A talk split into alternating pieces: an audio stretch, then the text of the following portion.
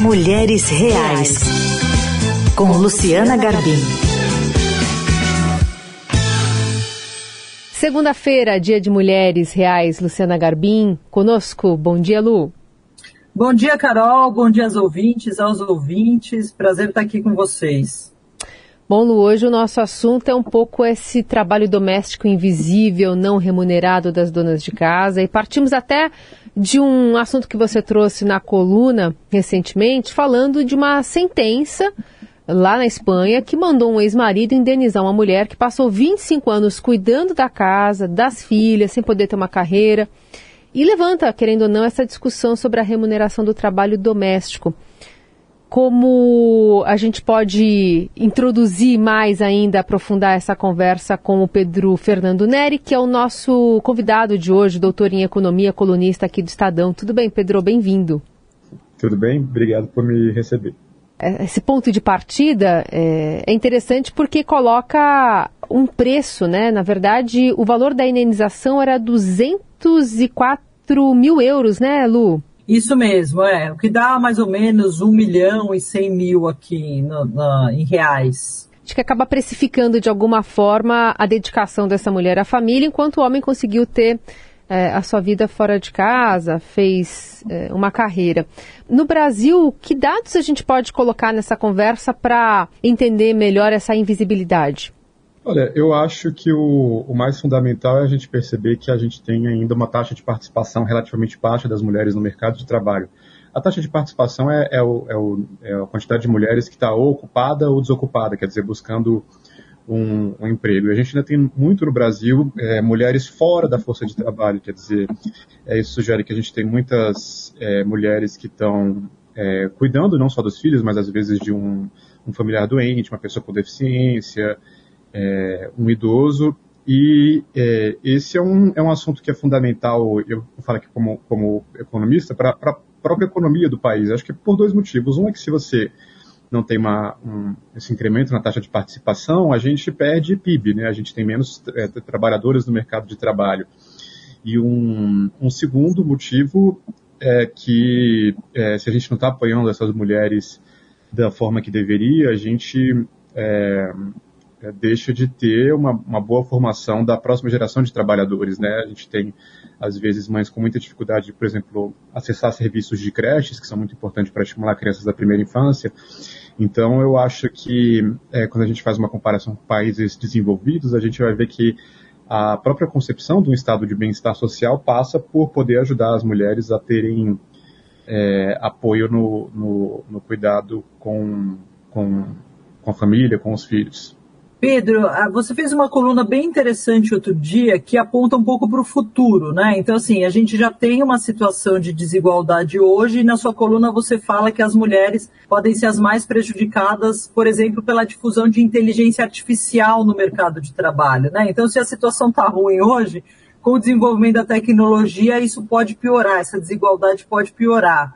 O que, que você acha que é preciso fazer, então, né, agora, começar a fazer agora, para tentar realmente reduzir a desigualdade e não permitir que no futuro isso se amplie?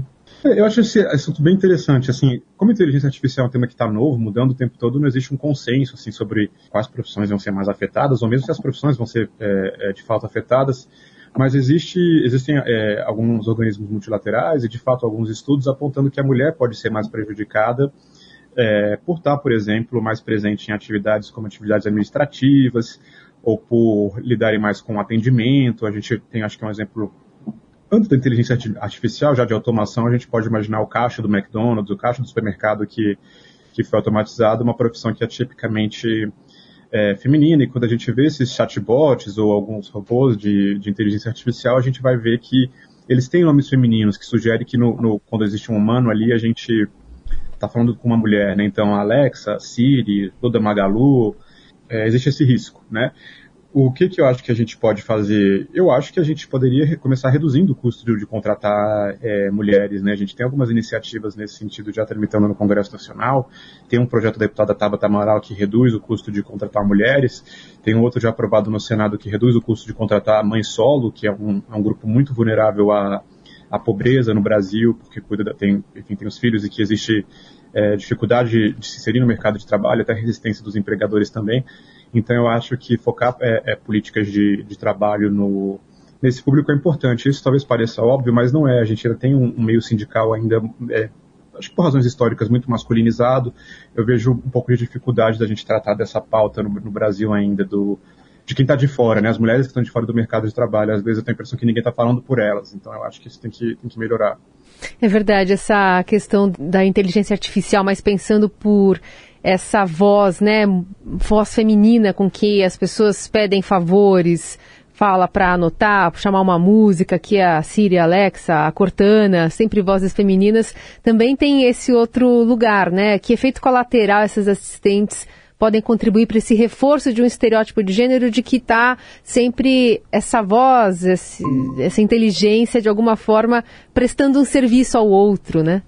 É, existe pessoa que vai problematizar nesse, nessa, nessa questão, né? O, o reforço do, do estereótipo, é, principalmente se, se, a, se a, a gente está chamando de pronomes femininos uma, uma inteligência artificial mais serviçal e não a mais inteligente. Né? É. A gente vê que o chat GPT, a, a economista Mônica de Bolha até problematizou outro dia, né, que ele se, em português ele se fala, ele se reconhece como o chat GPT e não a chat GPT. Então aquele que é mais sofisticado, mais inteligente, tem pessoal de mais de ciências sociais que problematiza o fato dele ser chamado pelo masculino, enquanto os mais serviçais são chamados pelo feminino. De fato, eu acho assim que se existe essa escolha das empresas de colocar uma mulher, talvez aquilo esteja, o nome de uma mulher, talvez aquilo esteja sugerindo que a gente esteja acostumado a lidar com uma mulher nessas ocupações. Então, por isso também o receio de que o avanço da inteligência artificial seja prejudicial potencialmente justamente para, para, para público feminino. Você falou disso, né? Que você tem a sensação às vezes de que ninguém está olhando por esse público. E é até curioso, assim, você ser um colunista homem, um economista, é, chamando atenção para esses tópicos. Você vê outros colegas seus, ou de mercado financeiro, essa parte mais econômica também atentando para isso, ou são muito poucos? Eu acho que sim, até porque o, o, o, o economista ele gosta de pensar né, que ele, por estar tá, eh, olhando números, estatística, ele tem uma visão é, melhor do todo. Uma pessoa que eu admiro muito, gosto muito do trabalho, é o professor Naécio Menezes, de São Paulo, do, do INSPE. Ele faz trabalhos muito legais sobre é, infância, né? E, e, acaba, a gente acaba tocando nessa questão do, do gênero, né? Ele, ele tem publicações muito boas com os colegas, como Bruno Komatsu, eu acho que eu acho que sim, mas eu acho que é até um pouco natural que essa, essa mulher que está fora do mercado de trabalho não tenha voz, porque ela não está vendo ela, né? Como é que ela vai estar no sindicato pedindo alguma coisa se ela não tem nem é, a, a, própria ocupação? E, e, acho que um momento que isso ficou um pouco evidente é quando a gente viu no último 8 de março muitas discussões sobre é, igualdade salarial entre homens e mulheres, quando a gente tem uma mulher que não está nem recebendo salário, né? Será que o problema não é é claro que igualdade salarial é, é um, é um, é um desafio, mas será que isso não é uma pauta mais de países desenvolvidos? Se a gente tem aqui, esse número eu acho muito assustador, a gente tem 60% dos, dos domicílios chefiados por mulheres com filhos, sem cônjuge, vivendo abaixo da linha da pobreza, né? Então a regra um, é, é, a casa da mãe solo ser uma casa vivendo abaixo da linha da pobreza já antes da pandemia. Então eu acho que é, é fundamental a gente olhar para a inserção do, do mercado de trabalho desse grupo, até porque ele, ele é, infelizmente, sustenta os, os filhos é, quando não existe o, o, o, um cônjuge ali, um parceiro ou parceira, por exemplo. Então, é, é, existe uma melhora com Auxílio Brasil, Bolsa Família, etc., mas a inserção no mercado de trabalho, acho que a gente ainda está é, patinando para discutir. E em que sentido você acha que dá para a gente é, também falar sobre esse hiato de confiança, que é um outro tema que você trouxe recentemente numa coluna, fazendo até um, um gancho com um ex-BBB, é, mas no sentido de que como é, os homens eles se colocam de uma forma muito mais contundente, são bem vistos justamente por essa coragem, essa, essa confiança que ele tem neles próprios e no, no trabalhos, nos trabalhos deles em relação às mulheres. E, e aí, como isso se comporta quando você busca um espaço de liderança, tenta galgar uma posição ali de, de poder, né, para exercer, que seja um exemplo para outras mulheres? É, legal, Carol. Eu pensei nisso muito como, menos como economista, mas mais, mais como pai de menina, porque eu já vi um, algum, algum, algumas pessoas falando disso, né, que o hiato salarial entre homens e mulheres, no fim das contas, é um hiato de confiança que começa na adolescência. É, até ali, meninos e meninas têm mais ou menos o mesmo nível de confiança, e na adolescência os meninos ficam mais confiantes e as meninas menos confiantes. Então, até uma discussão que a gente tem muito aqui em casa, se eu não tô eu fico às vezes querendo não repreender minha filha, para é, pensando será que se fosse um menino eu ia repreender e às vezes essas dúvidas sempre de pai, né? Será que eu estou mimando ou estou encorajando? Assim, é uma literatura um pouco nova, mas de fato existe essa visão de que é, esse, esse argumento de que a diferença salarial vai decorrer de um, de um hiato de confiança da mulher ter menor dificuldade de, de se impor, e acho que todos nós já vimos isso das nossas carreiras, um homem que fala demais e fala bobagem, a mulher que tem muito conteúdo e está quietinha. Tem uma expressão que aprendi recentemente em inglês, que acho que a gente não tem aqui em, Brasil, é, em, em, em português, que é o autoconsciente, né, self-conscious, a mulher está sempre mais receosa do, do, ou do que vão achar dela, ou do que ela acha dela própria, né, e o, e o homem tem menos papas na língua. Então eu acho que é, é um desafio de todos nós ensinar as meninas a, a saberem se posicionar. Eu coloquei minha, minha filha no judô, mas ela, do lado tem a aula de ginástica, ela está querendo ir para aula de ginástica rítmica, então eu vou ter que buscar uma outra estratégia. Ótimo exemplo pragmático. Eu vou, vou ter que tentar outro, um outro jeito.